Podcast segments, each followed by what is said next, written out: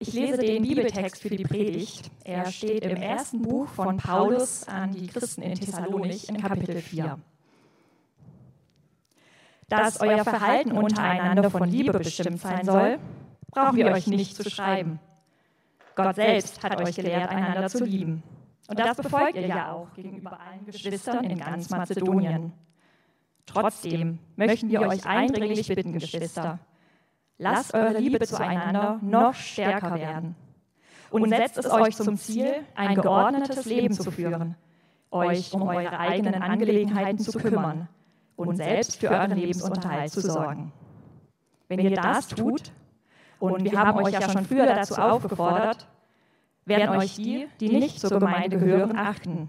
Und ihr werdet niemand zur Last fallen.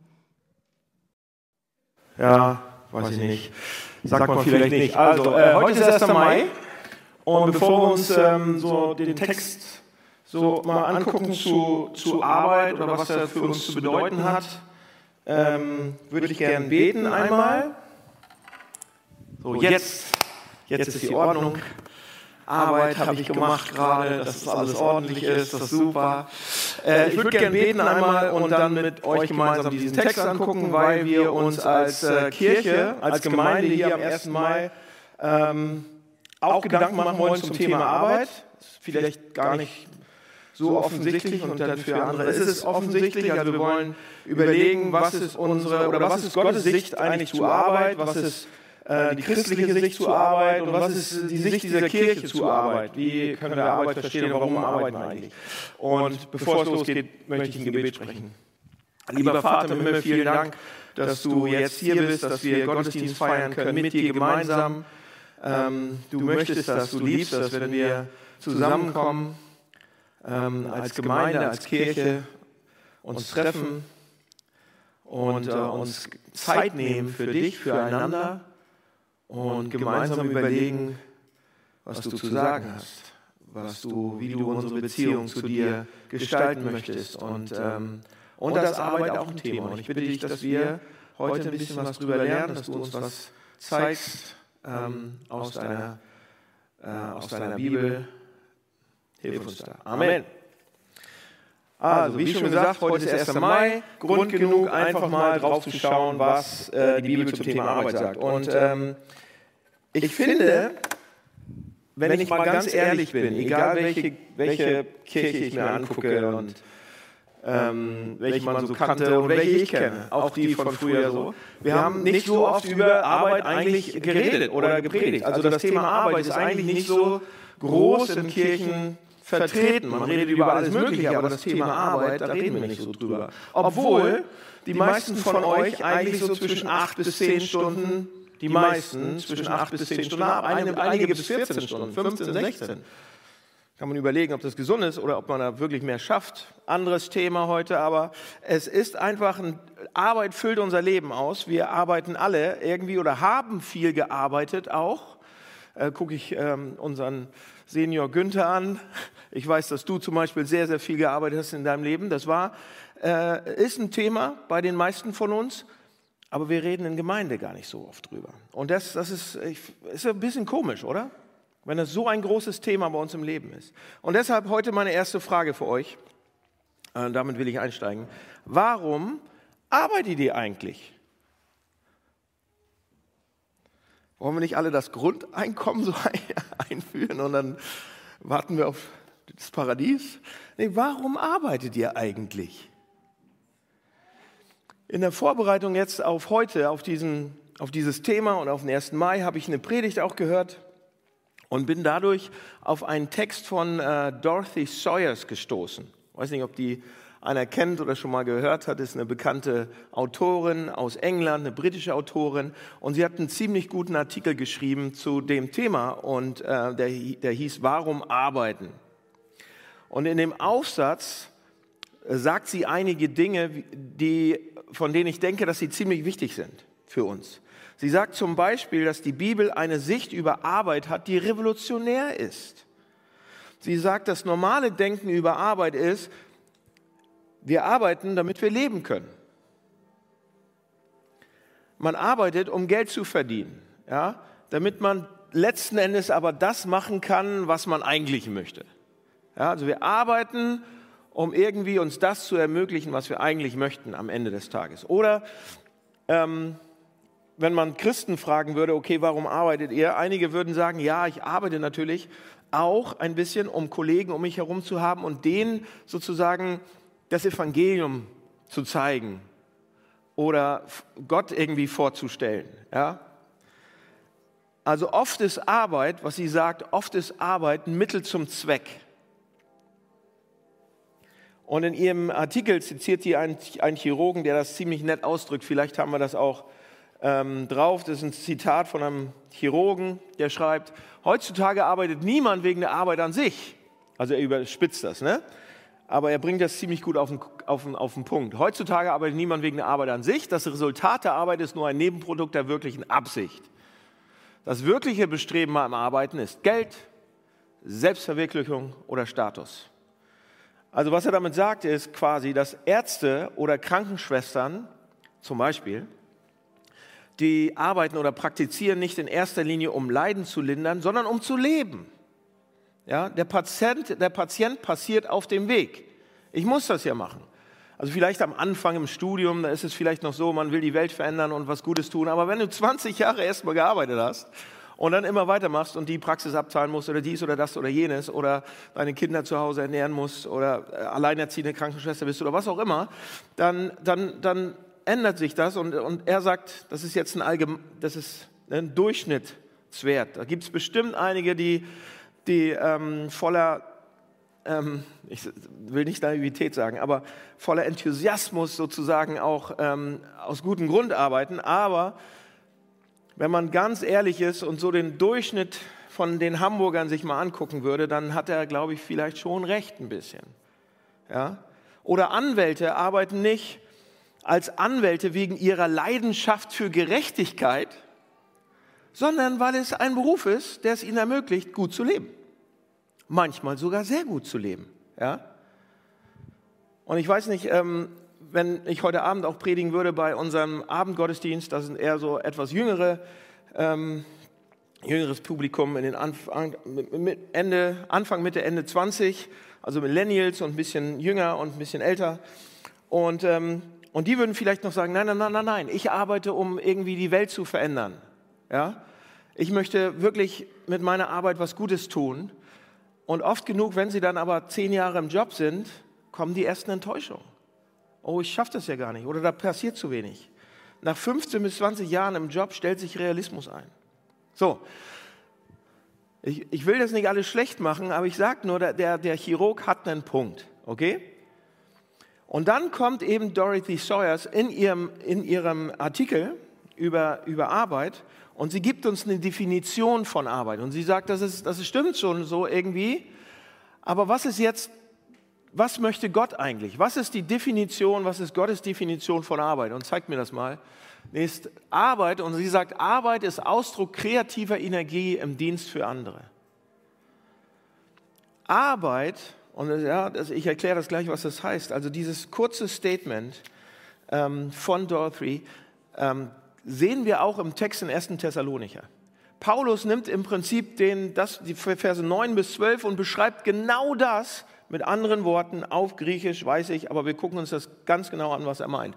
Arbeit ist Ausdruck kreative, ähm, kreativer Energie im Dienst für andere. Und ich möchte euch zeigen, was es bedeutet, und wie uns dieses Zitat vielleicht helfen kann oder das auch, was Paulus ähm, in, diesem, in diesen vier Versen sagt, wie uns das helfen kann, unsere Arbeit besser zu machen oder ähm, in unseren Jobs einfach besser zu sein. Also, pass auf, lassen wir mal dran stehen. Wenn ich gesagt habe, sie bringt das Zitat, aber Paulus im Prinzip beschreibt das in den vier Versen auch und das zeige ich euch.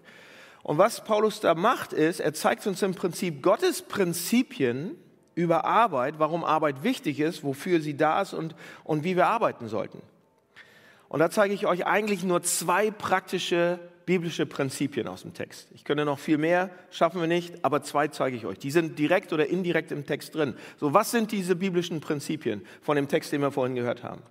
Das erste biblische Prinzip ist, Gott gibt uns Arbeit, und möchte, dass wir arbeiten, weil es anderen Leuten hilft und dient.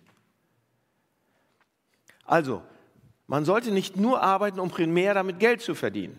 Ja, irgendwie ist das ja logisch, verstehen wir auch. Oder primär für meine Selbstverwirklichung oder primär für den Status oder primär für irgendeine Sache. Wichtiger ist es, ob wir nützlich werden für andere Menschen.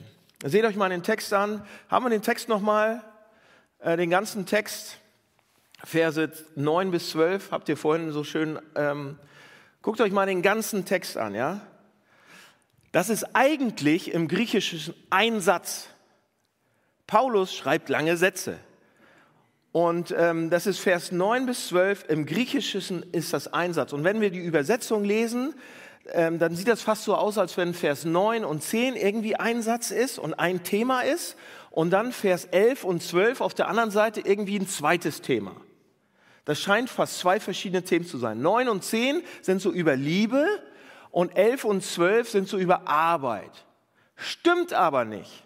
Das ist ein Satz. Ja? Da sind nicht zwei verschiedene Themen drin. Ich versuche sie euch zu zeigen, wie Paulus das meint. Wörtlich sagt Paulus nämlich mit diesem Einsatz, ich muss euch nicht viel über Liebe schreiben. Ihr wisst darüber Bescheid, ja, am Anfang. Gott lehrt euch über Liebe, ihr seid liebevolle Leute. Und dann sagt er, und da habe ich äh, Martin Luthers Übersetzung genommen. Jetzt nächste Folie einmal, die Martin Luther Übersetzung. Und er sagt dann, äh, um das deutlicher zu machen, habe ich diese Übersetzung genommen. Äh, wir ermahnen euch aber, liebe Geschwister, dass ihr in der Liebe noch mehr zu, zunehmt und eure Ehre daran sucht, ein stilles Leben zu führen, eure eigenen Angelegenheiten zu besorgen, mit euren eigenen Händen zu arbeiten, so wie wir es euch geboten haben.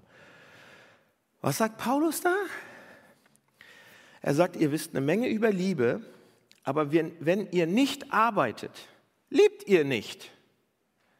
Arbeit ist die Art und Weise, wie ihr liebt. Paulus bringt diese beiden Sachen zusammen. Er sagt, ich will, dass ihr mehr und mehr liebt, wie arbeitet. Und am Ende gibt er einen Hinweis und er sagt, damit ihr es niemand nötig habt. In anderen Worten, ein Christ sagt, ich will, ich will, die Gemeinschaft nicht aussaugen oder ausnehmen. Ich will investieren. Ich will in die Gemeinschaft investieren. Ich bin ein Investor. Ich will in das Gemeinwohl äh, äh, investieren. Ich will es nicht strapazieren, sondern investieren. Seht ihr, ihr könnt, ihr könnt einen Job annehmen und eine Menge Geld verdienen, aber den Menschen damit nicht helfen. Oder ihr könnt einen Job annehmen, der hoffentlich auch Geld bringt und eine Menge Geld bringt und der Menschen hilft. Ja? Der Punkt ist, wenn wir wählen können oder könnten, dann eine Arbeit, die nützt oder die, nützt, die uns nützlich macht für andere. Sucht euch einen Job, wenn ihr den nicht schon habt, der Menschen liebt Nehmt eine Arbeit, die Leuten dient.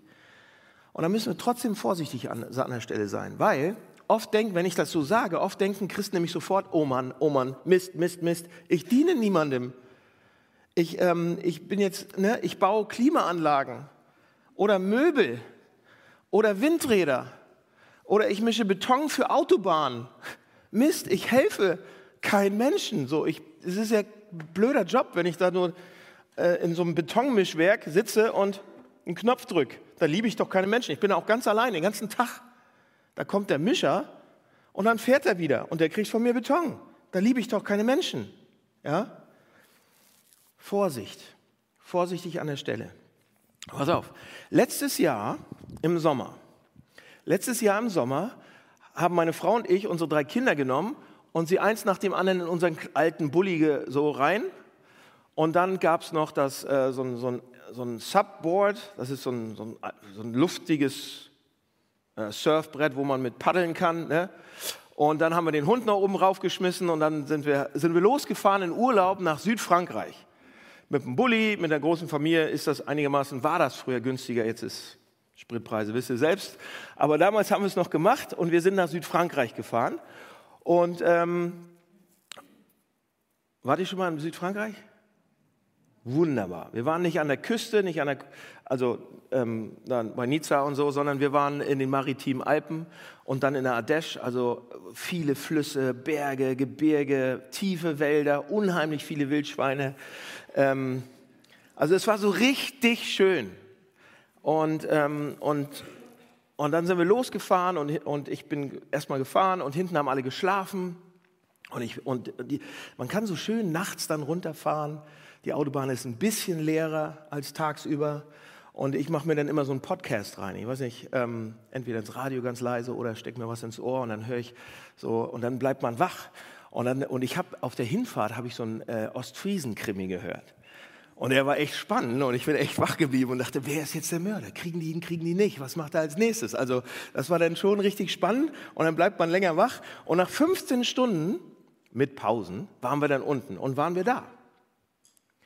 Aber das funktioniert eben nur, weil Straßen gebaut worden sind. Jemand hat diese Straßen gebaut, jemand hat den Beton angemischt. Jemand kümmert sich um die Straßen, jemand hält sie sauber, jemand hält sie funktionsfähig. Wenn es diese Straßen nicht geben würde, hätten wir Wochen gebraucht dafür darunter oder Monate mit dem Pferdewagen darunter zu kommen.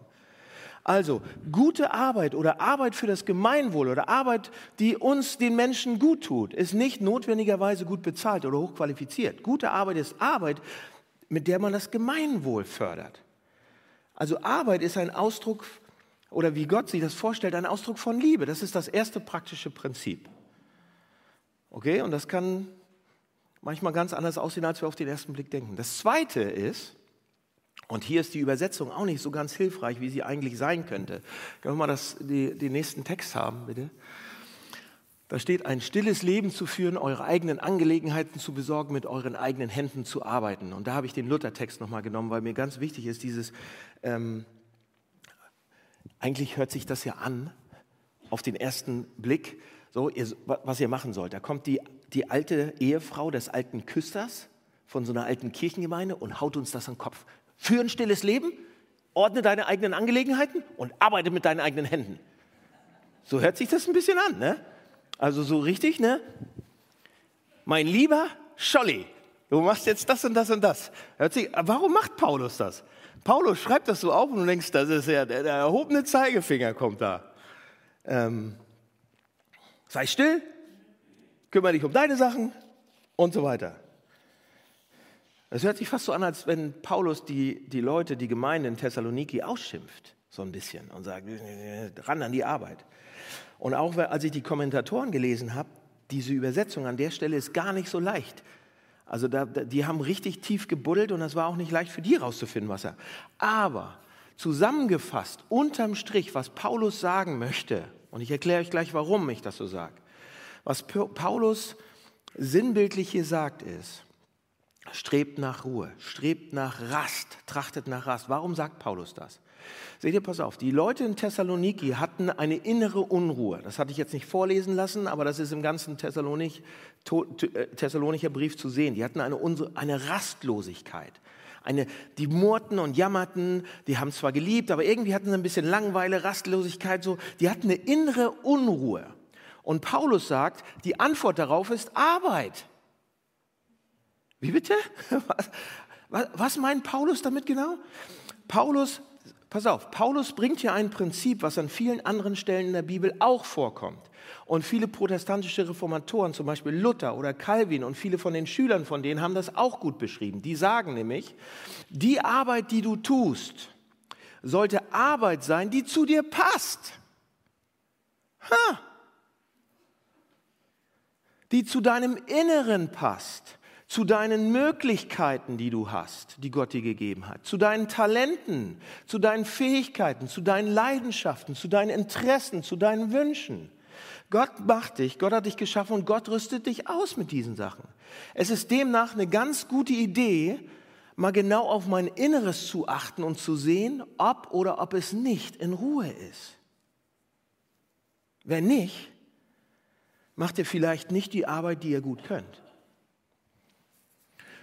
Ja, und das bedeutet auch nicht, dass nur jeder Mensch einen Job kann oder eine, eine Art von. Deine, Leute, eure Gaben, eure Temperamente, euren Charakter, eure Fähigkeiten, eure Erfahrungen, all diese Dinge machen, die euch einzigartig machen, befähigen euch für eine Bandbreite von, von verschiedenen Arbeiten, von unterschiedlichen Jobs sozusagen. Hunderte von verschiedenen Jobs, auch spannende Jobs. Und deshalb sollten wir sagen, ich möchte eine Arbeit finden und ich will eine Arbeit finden, die mich begeistert. Ich muss eine Arbeit finden, die mich inspiriert, die mich anfeuert. Eine Arbeit, für die ich eine Leidenschaft habe. So, und jetzt lasst uns diese beiden Prinzipien mal zusammenführen. Wir sind dazu da, eine Arbeit zu haben, die zu mir passt und die anderen dient für das Gemeinwohl. Und beide Dinge sollten wir so gut wie möglich zusammenbringen, wenn wir arbeiten. Und einige Leute von euch haben diese Sachen gut zusammengebracht und haben den perfekten Job gefunden. Ja, die finden eine Arbeit, bei der ihre Berufung, der Nutzen, ihre Berufung, was sie können und der Nutzen für die Menschen zusammenkommen. Das ist vielleicht nicht der bestbezahlteste Job, aber das ist genau das für das, was sie, was sie da sind. Und, ähm, und dann gibt es einige Leute, ja, die finden so eine Jobs. Und dann gibt es aber auch andere, die finden solche nicht. Ja? Ähm, wenn ihr diesen idealen Job habt, super, freut euch, dann habt ihr diese beiden Prinzipien zusammengebracht. Auf der anderen Seite gibt es eben Menschen, habe ich schon gesagt, die sind davon ein bisschen weiter entfernt und ihr fragt euch selber gerade, habe ich diese beiden Sachen in meinem Job, kriege ich die so zusammen? Ja, dass mein, mein, mein Charakter, meine Persönlichkeit, Ziele, Leidenschaften und ein Nutzen für andere Menschen, dass das zusammenpasst? Passt bei mir nicht. Mist. Seht ihr, wenn wir nicht den perfekten Job haben, bei dem diese beiden Prinzipien zusammenpassen, dann sollten wir wenigstens versuchen, diese beiden Dinge so, so gut wie möglich zusammenzubringen. Ich erzähle eine Geschichte von mir selbst. Ich habe im Studium während ich studiert habe, Theologie studiert habe, habe ich in den Semesterferien im Sommer hier in Hamburg immer in einer Autowaschanlage gearbeitet. Ja? In so einer Autowaschfabrik. Die haben tausend Autos pro Tag gewaschen. Da kamen, gingen die vorne rein und hinten raus wieder. Äh, kennt ihr? Clean Car Mr. Wash, ich sage nicht bei welcher, aber bei einer von denen habe ich gearbeitet und zwar bei allen Standorten, weil ich den Chef konnte, kannte. Der war mit meiner Mutter verheiratet. So, und dieser Chef hat mich auch viermal gefeuert und fünfmal wieder eingestellt. Das Ding war, jedes Mal, wenn ich dann aus, den, aus, aus, aus äh, Gießen nach Hamburg kam und die Semesterferien angefangen habe, musste ich halt, und äh, habe ich gesagt, okay, ich arbeite, ich, äh, den, der Job ist sicher und ich kann da zwölf Stunden am Tag arbeiten und sechs Tage die Woche, so dass ich so viel Geld machen kann wie möglich. Das war so ein Geldmachtjob, damit ich danach irgendwo das Semester über die Runden kriege oder sonst irgendwie. Und, und hier ist aber was passiert ist. Am Anfang, ist ja der Sohn von Chef, kommt, da muss ich immer die, die ne, da musst du echt immer echt reinhauen, so rechtfertigen, warum der Chef dich angestellt hat und du musst die Drecksarbeit machen. Habe ich auch gemacht. Toiletten geschrubbt, so die, die, die Räume, die alle sauber gemacht, die Klamotten gewaschen und dann war ich an erster Linie in der Waschanlage, boah, an diesem Hochdruckreiniger. Und ich kann euch sagen, nach dem ersten Tag sind mir die Hände immer abgefallen und die Arme und die Beine zusammengeknickt. Und mein Vater musste mich so in den Kofferraum und nach Hause fahren und am nächsten Tag wieder rein und dann hinstellen. Und das habe ich Woche gemacht. Woche eins, Woche zwei, Woche drei. Und es, boah, war das ähm, eine blöde Arbeit. Ja, du siehst da tausend Autos pro Tag, hast gedacht, na, den will ich mal haben irgendwann. Aber nach dem dritten Tag hast du gedacht, scheißegal, bloß fahr schneller durch. So, ne? und, ähm, und das war, ich muss euch sagen, das war jetzt nicht der ideale Job für mich. Überhaupt nicht. Nicht, weil ich zu schmächtig gewesen wäre, das nicht so. Also das war schon okay. Aber die Frage ist, konnte ich da meine Talente und meinen Charakter und alles am besten nutzen oder nicht? Und wenn ihr in so einem Job seid, dann stellt euch die Frage, wie, gibt es einen Weg vielleicht? Gibt es eine Art und Weise, die ich finden kann, um mich selbst vielleicht hier in eine Position zu bringen, wo, ich, wo meine Talente ein bisschen rauskommen? Und wisst ihr, was denn bei meinem Ferienjob, meinem Studiumjob immer passiert ist? Ich habe so acht bis zwölf Wochen da immer gejobbt, zwei bis drei Monate immer. Am Anfang war ich der Hiwi für alles und an dem Hochdruck. Am Ende der Zeit, jedes Mal, jede Semesterferien, war ich für die Kunden zuständig. Weil die, die haben das gemerkt um mich herum. Ich konnte mit denen einfach so leicht umgehen. Und da war eine Schramme im Auto und ich bin hingegangen und habe sie beruhigt und dann weggeputzt und, ja, und dann ja, geholfen, das Auto rauszufahren. Also ich war dann tatsächlich am Anfang immer der Hiwi für alles, aber am Ende, weil meine Persönlichkeit, mein Charakter ganz anders tickt, ähm, war ich für die Kunden äh, zuständig oder für die Beschwerden oder sonst irgendwas. Also und das ist von fast ganz alleine passiert, manchmal durch ein Gespräch, manchmal durch sonst irgendwelche Sachen. Also gibt es bei euch wenn ihr, wenn ihr diese beiden Prinzipien nicht zusammenkriegt, eine Art und Weise, die ihr finden müsst vielleicht, oder, oder wo ihr einfach eure Augen mal aufmachen könnt, wo ihr sagt, oh, da, wo das ganz natürlich auch aus, auch aus euch rauskommt. Ähm,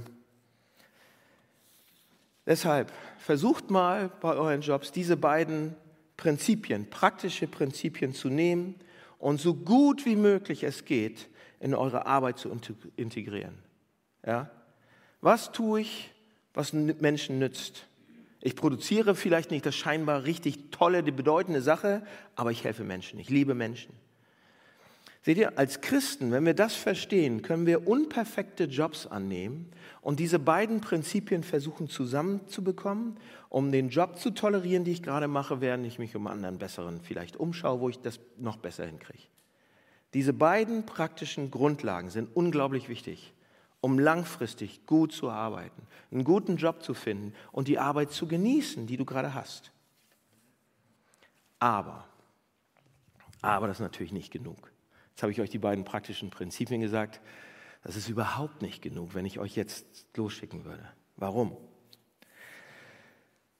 Wenn ich euch jetzt mit diesen beiden praktischen Prinzipien gehen lassen würde, dann würdet ihr sagen, okay, ist ja, ist ja alles recht nett und schön. Sehr schön. Ich soll meine Talente gebrauchen, die Gott mir gegeben hat, und ich soll Menschen Gutes tun. Ja, jetzt habt ihr es langsam. Ich wiederhole das auch tausendmal noch, damit ihr es habt. Aber wir werden schnell merken, dass wir im Alltag, in, den Alt, in unserer alltäglichen Arbeit, dass wir in unserer Arbeit dann doch an einen Punkt kommen, wo wir es wieder doch nur für Geld machen. Oder dass ich meine Identität, ich komme in, in Situationen, wo es um meine Identität geht, dass ich da gut rauskomme oder dass mein Status hochgehoben wird. Das Problem damit ist immer, wenn wir arbeiten, um Geld zu verdienen oder für den Status, dann wird Arbeit entweder irgendwann zu wichtig oder zu unwichtig. Und alle von uns sind da irgendwie drin in dieser Geschichte. Wenn Arbeit uns zu wichtig wird, und einige von euch kennen das, und ich bin da mit dabei, Arbeit ist mir manchmal viel zu wichtig, dann droht es, dann drohen wir auszubrennen. Wir arbeiten zu viel, wir nehmen es mit nach Hause, wir können nicht schlafen. Es ist immer um mich rum irgendwie, wir sind absolut da drin verwickelt.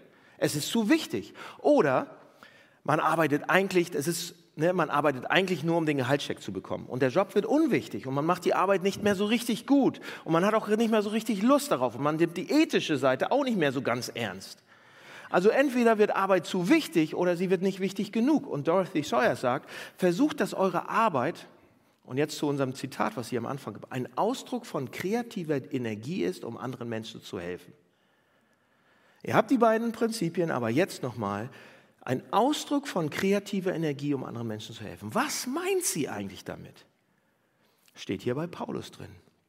Ja, zuerst einmal müssen wir sehen, dass Arbeit eine Ausdrucksform ist von, von der Energie vom Schöpfer. Eine Ausdrucksform von Gottes, von Gottes Schöpfungswerk, von Gottes Kreativ. Seht ihr Vers 11, da steht, arbeite mit deinen Händen Deshalb habe ich diese Übersetzung gewählt. Arbeite mit deinen Händen. Martin Luther hat das übersetzt. Warum sagt Paulus das hier? Seht ihr, alle Kommentatoren, die ich gelesen habe, die waren sich darüber einig, dass das ein, diese Worte waren ein Schlag ins Gesicht der damaligen Kultur, der damaligen Thessalonicher, der damaligen Elite. Die Kulturen damals, die Griechen und die Römer haben geglaubt, dass Arbeit erniedrigend ist, entwürdigend ist. Ja? Und eine Arbeit, eben eine körperliche Arbeit ist noch schlimmer als alles andere. Cicero hat gesagt, bezahlt werden für körperliche Arbeit, für harte Schuften ist erniedrigend. Die Griechen wollten eine Welt der Gedanken, in die Gedanken.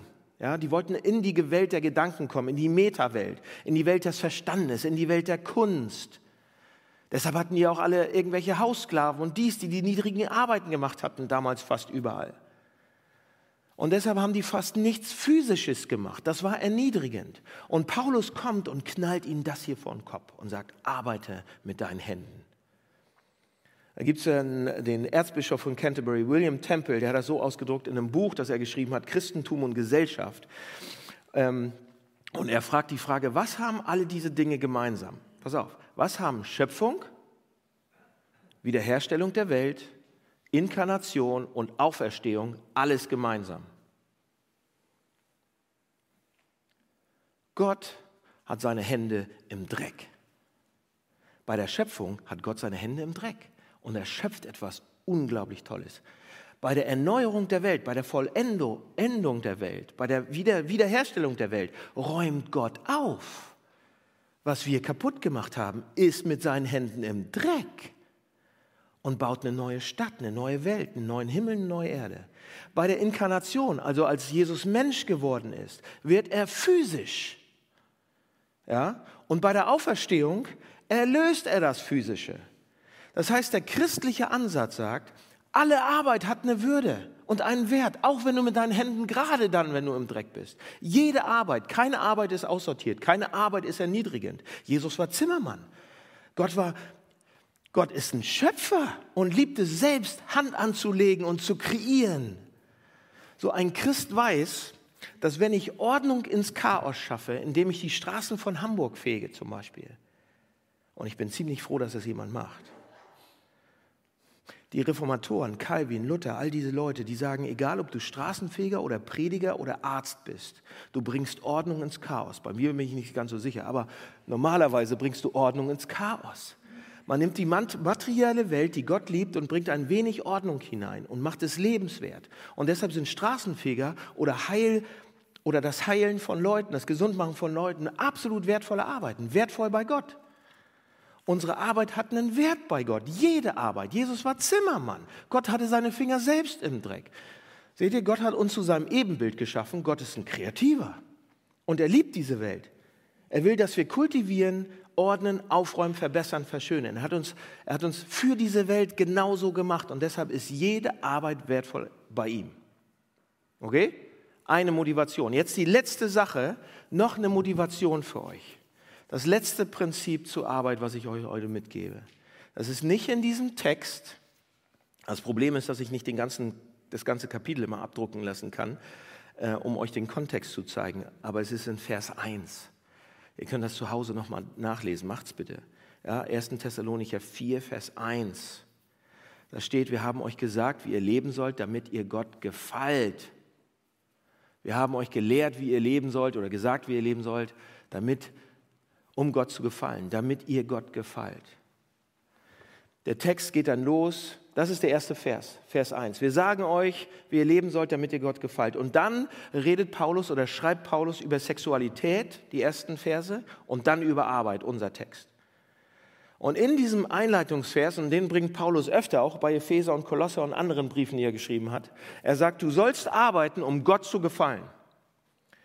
Hm, sagt er, du sollst arbeiten, um Gott zu gefallen. Nicht deinem Marktsegment und nicht deinem Vorgesetzten. Gott ist dein Boss, Gott ist dein Vorgesetzter. Gott ist dein Marktsegment, Gott ist dein Publikum, Gott ist dein Chef sozusagen. Und zuerst sagt ihr, wenn ihr das so hört, denkt ihr, oh nein, oh nein, oh nein, nein, nein, nein, nein. Jetzt habe ich noch einen Chef. Gott, das wäre schrecklich, das wäre das Schlimmste, was passieren kann. Man liest Epheser 6 zum Beispiel und da sagt Paulus, arbeite nicht für deinen Chef, arbeite nicht für deine Herren, sondern arbeite für Gott. Und viele sagen von euch, nein, das wäre schrecklich, das wäre entsetzlich.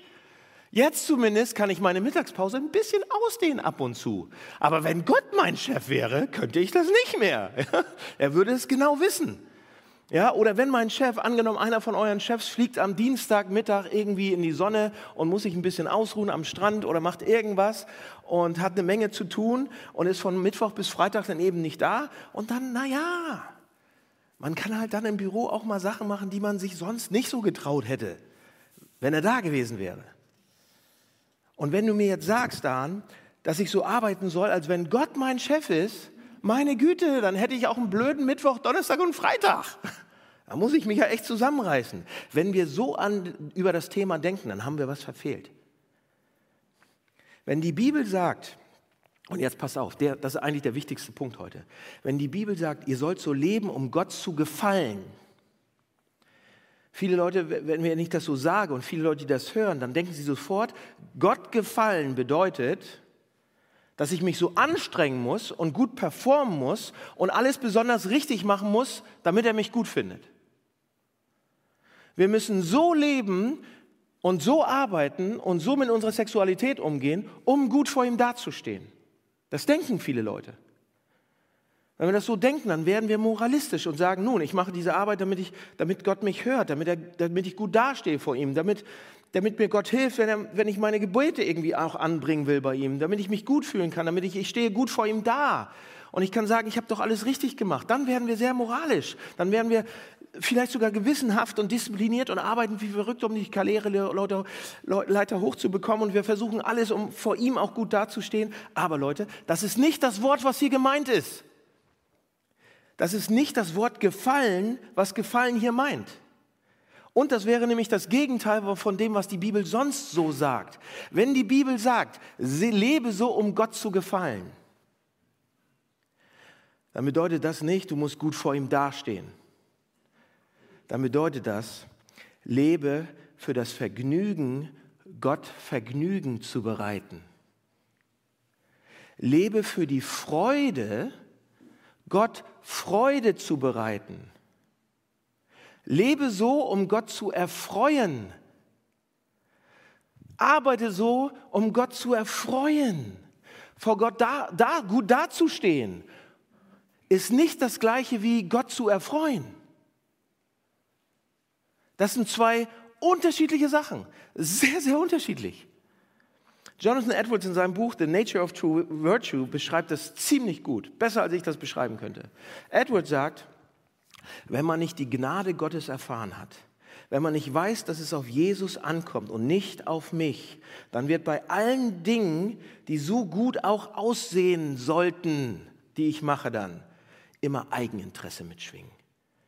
Du arbeitest da nicht für die schiere Freude an der Person oder an dem Job oder um Gott eine Freude zu machen. Du tust es immer auch, um etwas zu bekommen. Sicherheit vor Gott. Oh, hoffentlich stehe ich gut da. Anerkennung. Oh, sag mir doch, dass ich gut bin. Gewissensberuhigung. Ich habe doch alles richtig gemacht. Gott gefallen wollen.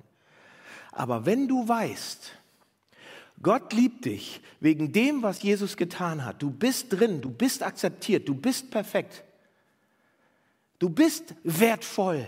Das steht und, und kann nie fallen, weil Jesus Christus ein für alle Mal da am Kreuz für uns das gemacht hat. Und deshalb gefalle ich Gott schon. Wegen Jesus, nicht wegen mir, wegen ihm.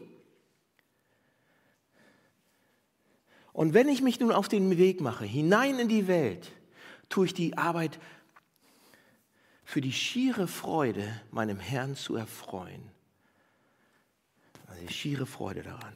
Ich liebe Menschen nicht, um von ihnen etwas zu bekommen. Ich liebe Menschen für das, was sie sind. Ich helfe den Armen nicht, weil ich mich dann gut über mich selbst fühle oder gut dastehe oder Punkte gesammelt habe. Ich tue es einfach, weil die Armen wertvoll sind. Und ich tue nicht Dinge für Gott, um Dinge zu bekommen von ihm, sondern ich tue die Sachen einfach, um ihn zu erfreuen, um sein Herz zu erfreuen. Wegen dem, was er für mich getan hat, kann ich das so machen. Und Edwardson geht jetzt so weit und er sagt, es ist unmöglich, irgendetwas von wirklichem Wert zu tun, es sei denn, du hast die Gnade Gottes im Evangelium verstanden, erfahren, bekommen. Jetzt stellt euch vor, was das für einen Druck aus unserer Arbeit rausnehmen würde, aus unserem Job rausnehmen würde. Wir müssen nicht mehr arbeiten, um gut vor Gott dazustehen oder vor irgendjemand. Wir müssen nicht mehr arbeiten, um zu performen, um möglichst gut abzuschneiden, damit, damit er gnädig mit mir ist, damit ich gut vor ihm dastehe, damit er mich gut findet oder irgendjemand gut findet. Er findet mich gut. Ich stehe gut vor ihm da, wegen dem, was Jesus gemacht hat. Er ist auf die Welt gekommen. Jesus Christus ist auf die Welt gekommen und hat das Leben gelebt, das wir hätten leben sollen. Und er ist den Tod gestorben, den wir hätten sterben sollen. Wenn ich das sehe, wenn ich das verstehe und das glaube, es kommt auf Jesus an und nicht auf mich, dann kann ich arbeiten, nicht um mich selbst darzustellen und wirklich bei allen gut rüberzukommen, sondern dann kann ich arbeiten, um ihn zu erfreuen, um ihm eine Freude zu machen, weil er sich darüber freut. Wie gut kannst du deinen Job machen? Einfach um Gott zu erfreuen weil er es liebt, wenn du dein Potenzial rausholst, wenn sich das entfaltet. Wenn du persönliche Erfüllung suchst für dich, dann sage ich dir, dass Arbeit entweder zu wichtig wird oder zu unwichtig. Wenn du für Erfüllung arbeitest, bekommst du keine Erfüllung. Wenn du für ihn arbeitest, alle Erfüllung der Welt. Seht ihr, wenn ihr das Evangelium versteht, was Jesus für euch getan hat, dann bekommen wir innere Ruhe. Und dann kannst du dich tatsächlich ausruhen von deiner Arbeit, von dem Bedürfnis, dich durch deine Arbeit zu definieren oder diesen Sinn von Selbstwert zu verdienen oder sonst irgendwas. Du arbeitest dann als Reaktion auf diese Ruhe. Das bedeutet, du arbeitest immer auf eine Art und Weise, die gut ist, die exzellent ist. Du arbeitest für, für den Herrn. Du arbeitest für Gott, nicht mehr für dich. Und Leute, auch als Pastor ist das nicht einfach. Ja, ich habe diese beiden Prinzipien. Ich arbeite immer für Leute, für andere, ja, und ich mache das, was ich irgendwie gut kann. Und bei Pastoren, bei mir ist das so eine Berufskrankheit vielleicht, bei anderen Pastoren auch. Aber, aber ich arbeite ich wirklich zu, um Gott zu erfreuen oder um mich zu erfreuen? Arbeite ich zur Freude Gottes? Treffe ich jetzt diese Entscheidung für diese Kirche für mich oder um Gott zu erfreuen? Für Gott zu arbeiten, Leute. Gott wird euch dann nicht mehr überarbeiten lassen. Wir überarbeiten uns nur, weil wir die Sabbatruhe nicht halten, die Ruhe des Evangeliums nicht in unserem Herzen haben. Aber wenn wir für Gott arbeiten, du wirst viel, viel besser arbeiten. Du wirst dich nicht mehr überarbeiten und nicht mehr unterarbeiten. Du wirst so fleißig und sorgfältig arbeiten, wie es nur geht. Jesus sagt, kommt her zu mir. Alle, die ihr mühselig und beladen seid, die ihr hart arbeitet, und ich werde euch Ruhe geben ich werde euch erquicken. Jesus, danke für diesen Text, danke äh, für dieses Thema. Und du lässt es nicht aus, bei jedem Thema uns das Evangelium reinzuimpfen, weil das so wichtig ist. Wenn wir das nicht haben, gehen wir dran vorbei. Wir brauchen das, weil das alles verändert. Deine Gnade, deine Liebe verändert alles, auch unseren Bezug zur Arbeit. Gib uns das Evangelium, dass wir es anwenden können für Arbeit. Und gib uns eine Ruhe, eine innere Ruhe, dass wir uns erfreuen können zur Freude für dich zu arbeiten, zu deiner Freude zu arbeiten. Das wünsche ich mir, dass wir das lernen als Kirche und jeder, der